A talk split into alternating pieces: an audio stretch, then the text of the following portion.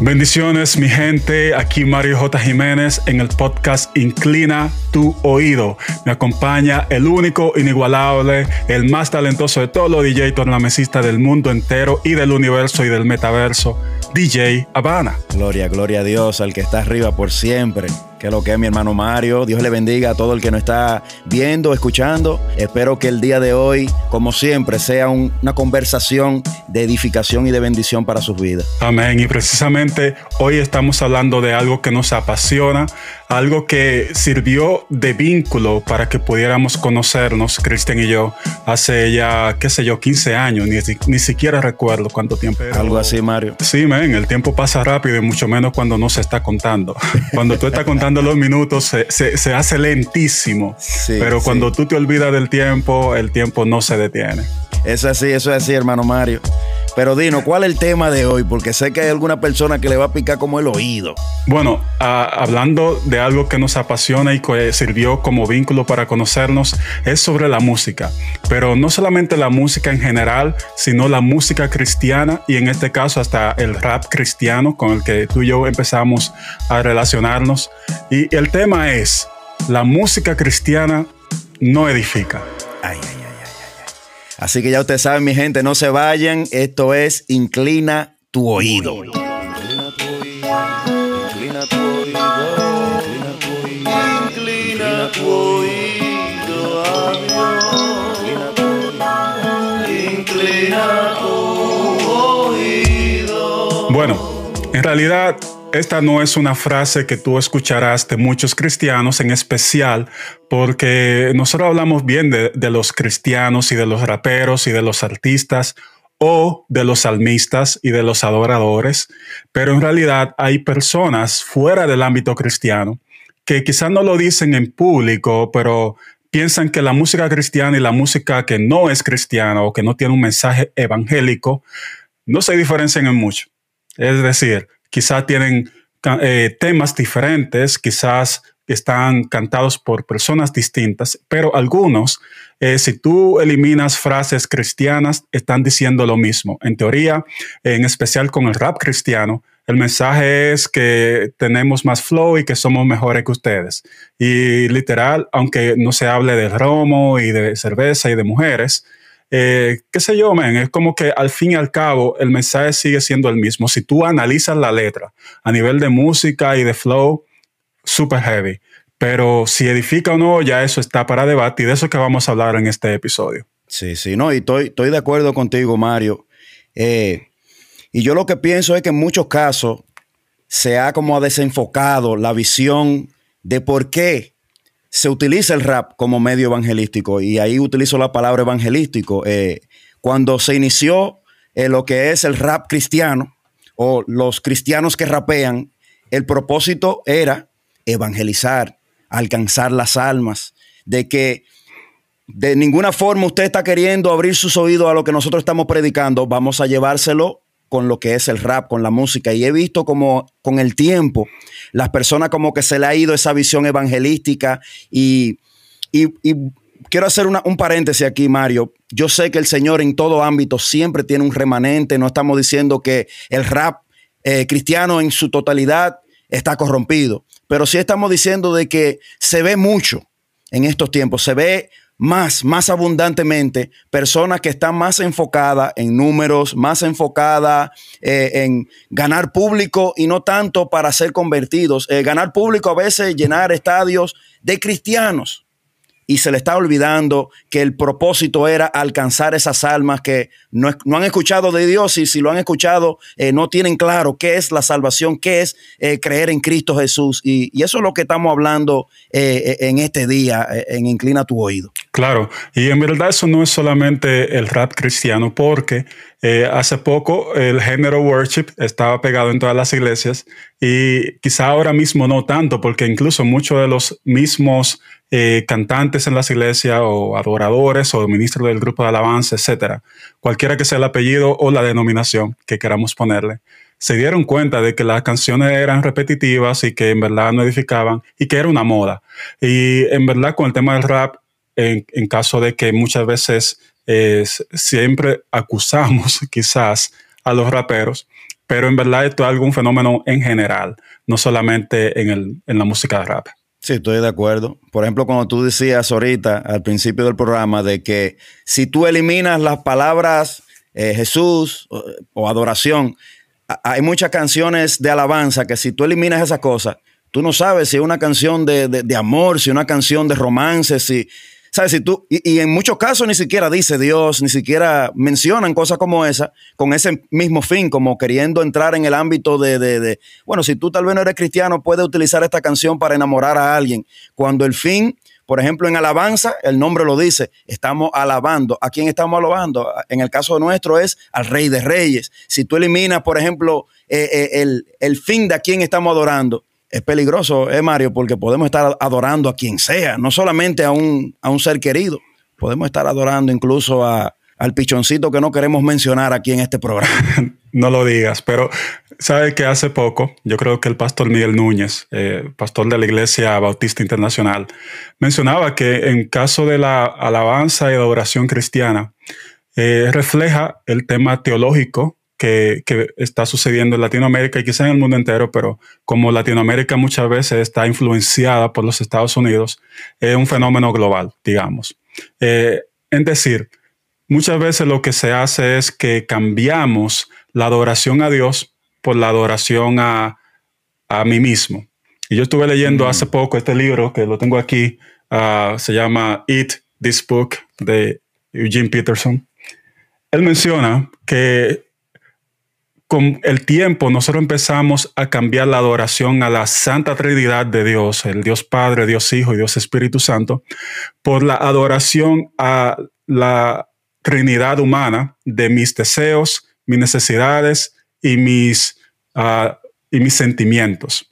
Oye, es decir, muchas de las canciones que nosotros escuchamos hoy en la radio cristiana Claro, Dios está presente porque Él sirve como el canal para suplir esos deseos, esas necesidades o esos sentimientos. No es que está mal mencionar nuestras necesidades y sentimientos delante de Dios, pero como que muchas veces le damos un lugar de prominencia. Y eso se ve bastante en la música, porque la música es una forma de expresión. Y lo que uno expresa es lo que uno tiene dentro. De la abundancia del corazón habla la boca. Y como hemos estado adorándonos a nosotros mismos, nuestros deseos, necesidades, sentimientos. De hecho, esa es una de las razones por las que hoy tenemos eh, confusiones en, la identidad de género, es porque según lo que sentimos, eso es lo que somos. Pero en realidad no es así. Los sentimientos están ahí para decirnos lo que sentimos, no lo que realmente es verdadero. Una cosa puede ser verdadera y no sentirse bien, pero el hecho de que no se sienta bien no significa que no es verdad. Sí, sí, sí. Oye, muy fuerte eso. Y, como tú decías, esto se puede aplicar a todo género musical e incluso, incluso, por ejemplo, a la predicación de la palabra sin música alguna. ¿Te entiendes? por eso es que nosotros vemos tantos pastores predicándole a esa misma área que usted está diciendo, a la emoción, al corazón, al yo interno, tú sabes, tú puedes, cuando realmente la predicación debe de ser todo conduciendo hacia Dios, conduciendo hacia su grandeza, hacia la gloria de Él. Pero quería tocar otro tema, eh, Mario, que también tú lo mencionabas ahí. Porque, por ejemplo, aquí no solamente queremos decir hay un problema, sino que también queremos eh, aportar un granito, un granito de arena para ver cómo las cosas pueden mejorar. Y yo tomo el rap, yo tomo todo lo que tiene que ver con la, la, exposición de la palabra en serio. Y yo, ¿sabes? Veo que los jóvenes, los jóvenes nuevos principalmente, toman la música como quizás, bueno, esto es algo que no es tan serio, yo estoy haciendo que las personas se disfruten y, gloria a Dios, realmente nosotros somos los que tenemos el real gozo, el gozo del Señor. Pero pienso que cuando usted se para y expone sus letras, debe haber una teología correcta, eh, vaqueando lo que usted está rapeando. Eh, y volvemos y decimos, esto lo estamos hablando con un punto de vista del rap, pero creo que el adorador, el predicador, todo el que se para delante de personas, delante de una congregación, delante de oídos con hambre y sed de escuchar, tú tienes que tener las palabras adecuadas porque le puede estar causando una confusión y pienso que eso es lo que estamos viendo en el día de hoy, Mario, que hay una gran confusión porque lo que se está enseñando uno, no es bíblico y dos, está demasiado centrado en que, en mí, en yo en el yo, en, el ego, cuando debería de ser un enfoque de estamos mal, estamos en pecado y Cristo es la solución y es el único camino al Padre. ¿Qué usted piensa de eso, hermano, hermano Mario? Yo estoy de acuerdo contigo.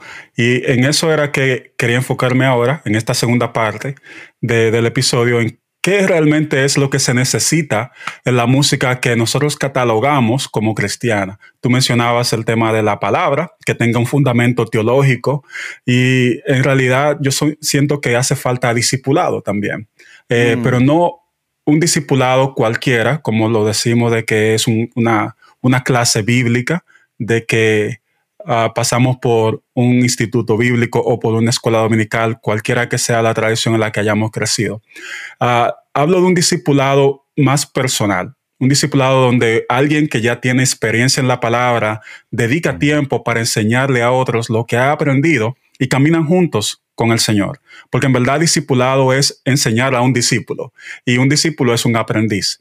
Entonces yo considero también que aún así, yo creo que hay discipulado en, la música cristiana. Lo que pasa es que hay que preguntarnos qué tipo de discipulado, qué es lo que los jóvenes estamos siguiendo o qué es lo que las personas están consumiendo cuando escuchan una canción. Y como tú mencionabas, lo que hace falta muchas veces es la Biblia. Lo que hace falta es que el artista, el adorador, el, la persona que está escribiendo la canción, eh, tenga un conocimiento mayor, más profundo de Dios y que esté en una disposición de expresar eso de una manera creativa. Lamentablemente, muchas de las personas que tienen conocimiento teológico eh, no le interesa mucho la parte de la música o de las artes. Sí los hay, claro, no estoy diciendo que no hay, eh, pero muchas de las personas que están ah, produciendo música tienen una mentalidad más eh, popular o populista, de decir qué es lo que está sonando, qué es lo que gusta, no necesariamente qué es verdadero, cuál es la palabra, cuál es la enseñanza, porque no le han enseñado eso. Es decir, hay un discipulado, pero un discipulado distorsionado. Exactamente, Mario. Y, y aprovecho este momento para hacerle un llamado a todo cristiano vieja escuela que tiene ya experiencia en lo que es evangelizar a través de las letras, porque vuelvo y repito, el Señor en todo momento siempre tiene un remanente. Y yo pienso, Mario, que uno de los problemas, de los mayores problemas que existen es que lo que ya han peleado mil batallas, se han como rendido y han dicho, oye, estos muchachos tienen esto dañado, pero ¿cómo van a saber si nadie le ha dado una instrucción? Nadie le ha dado eh, esa, esas palabras de, de experiencia, como tú mencionabas, Mario. El discipulado es algo más personal, no es tanto recitar un libro, sino, mira, esto sucede, esto es así, mira, el enfoque debe ser esto, mira, ayuno y oración, nunca puede faltar, mira, cuando... Y pienso que la vieja, la vieja guardia ha como soltado las cosas y ha dicho, oye, están corrompidos. Cuando nuestro trabajo como cristiano, y en todo ámbito digo esto, en nuestro trabajo como cristiano siempre es edificación. Dios no nos manda a nosotros estar con un dedo señalando, sino si usted está notando que hay algo que está como eh, distorsionado, si algo está fuera de lugar y tú te estás dando cuenta, recuérdate que el Señor es que pone el querer como el hacer. Quizás el Señor te está despertando, te está animando a ser el líder de ese joven que tiene, el, ¿sabe? Tiene la gana, tiene, tiene que dar, pero necesita a alguien que lo guíe, alguien que lo guíe. Hacemos un llamado a toda esa vieja guardia, a todos esos raperos ya de renombre, esos, esos guerreros de mil batallas, de que agarre un grupo de jóvenes como hacer maestro, jalar esos muchachos que usted está viendo que tiene el talento, pero ahora le falta lo que es pulirlo en el nombre de Jesús. Así es. Yo sé que mucha gente tiene el talento, pero le falta práctica. Yo diría que también le hace falta discipulado. Ah, que tienen la gracia de Dios, tienen el don, tienen el talento, y lo que le falta quizá es un poco más de entrenamiento bíblico. Y tú mencionabas, Cristian, sobre el llamado a la vieja guardia.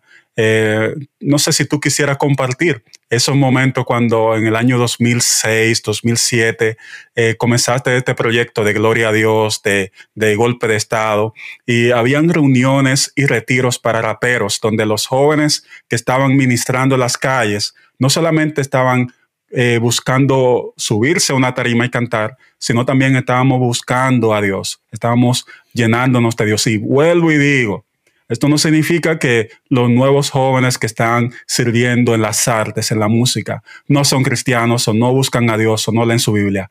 Para nada. Eso no es lo que yo quiero decir. Lo que yo digo es que si por los frutos se juzga eh, el árbol.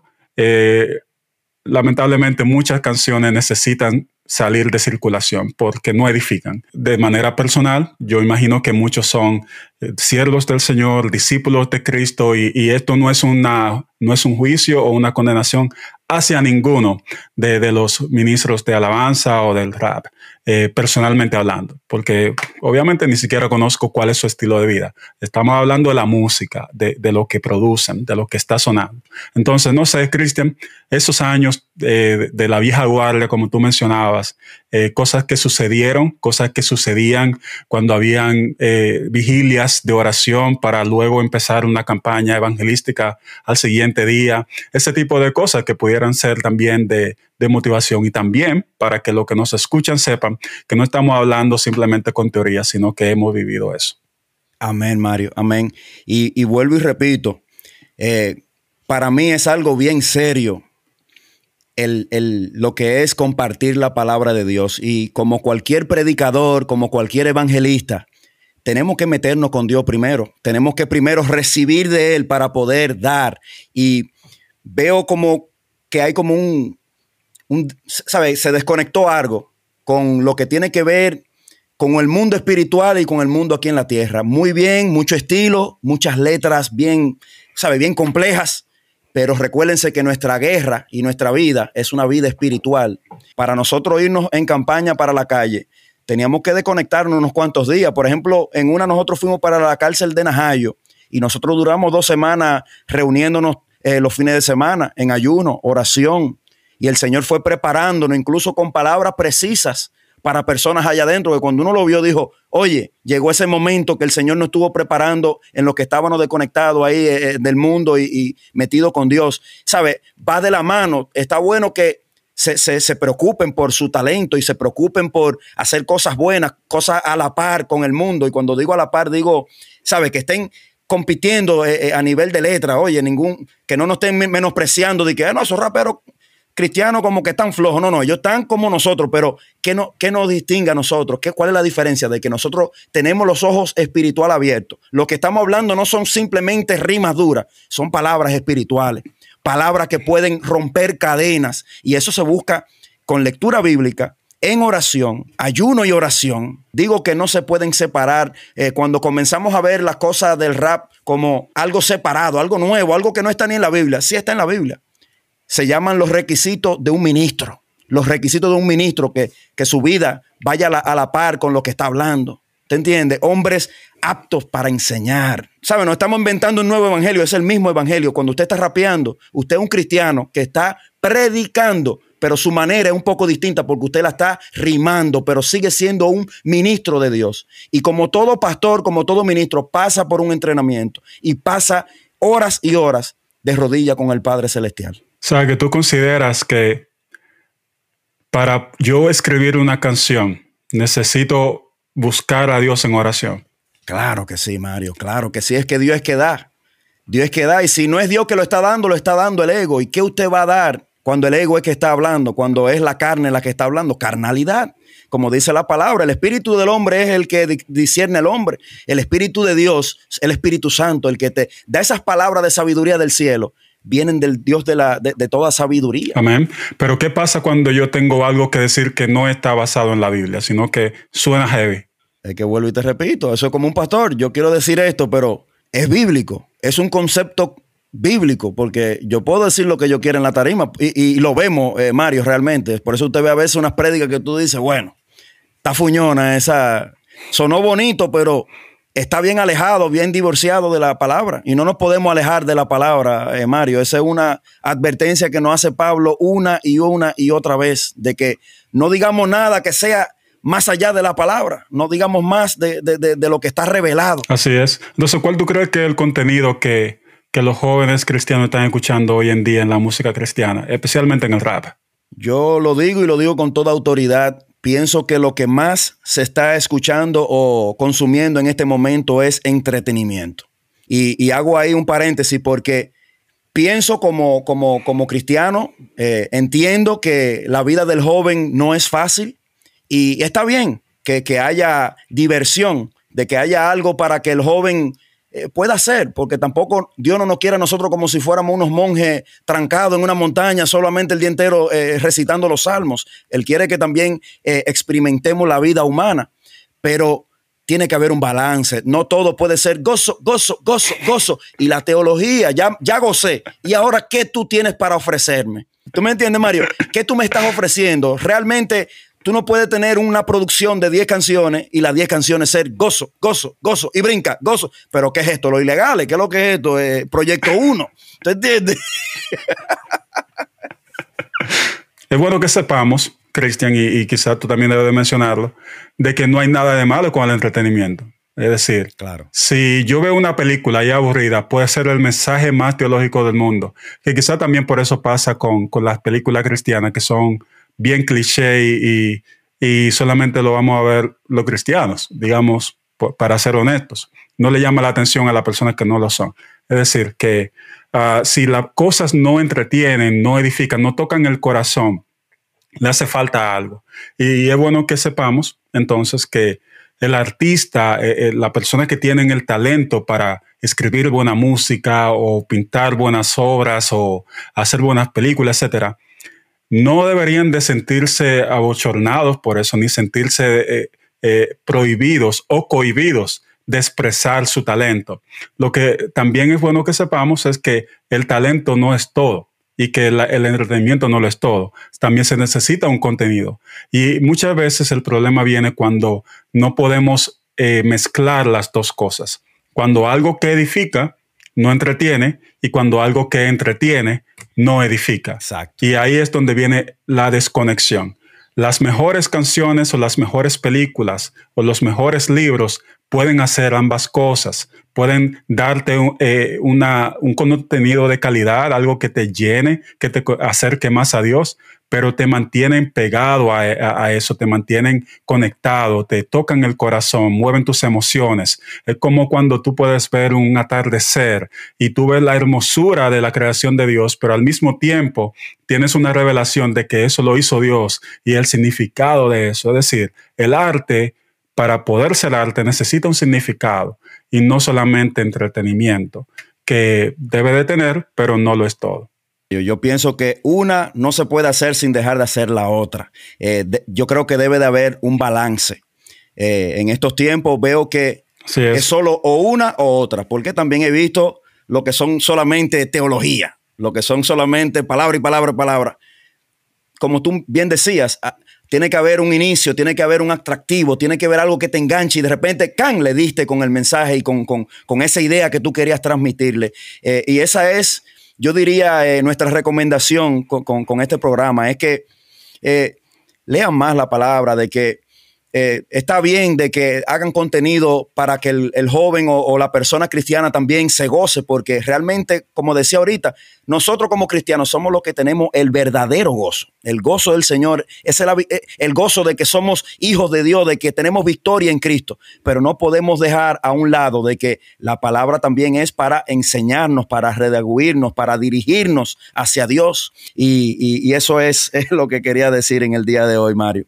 Nítido, nítido. Pongámosle, uh, pongamos eso en pausa y retomemos el tema en el próximo episodio porque hay mucha tela por donde cortar y nosotros simplemente estuvimos presentando varios argumentos de que en realidad la música cristiana edifica. Lo que pasa es que la música cristiana que edifica muchas veces no es la que suena y la que suena pocas veces edifica. Así que si Dios lo permite, nos vamos a escuchar en otro episodio de Inclina tu oído.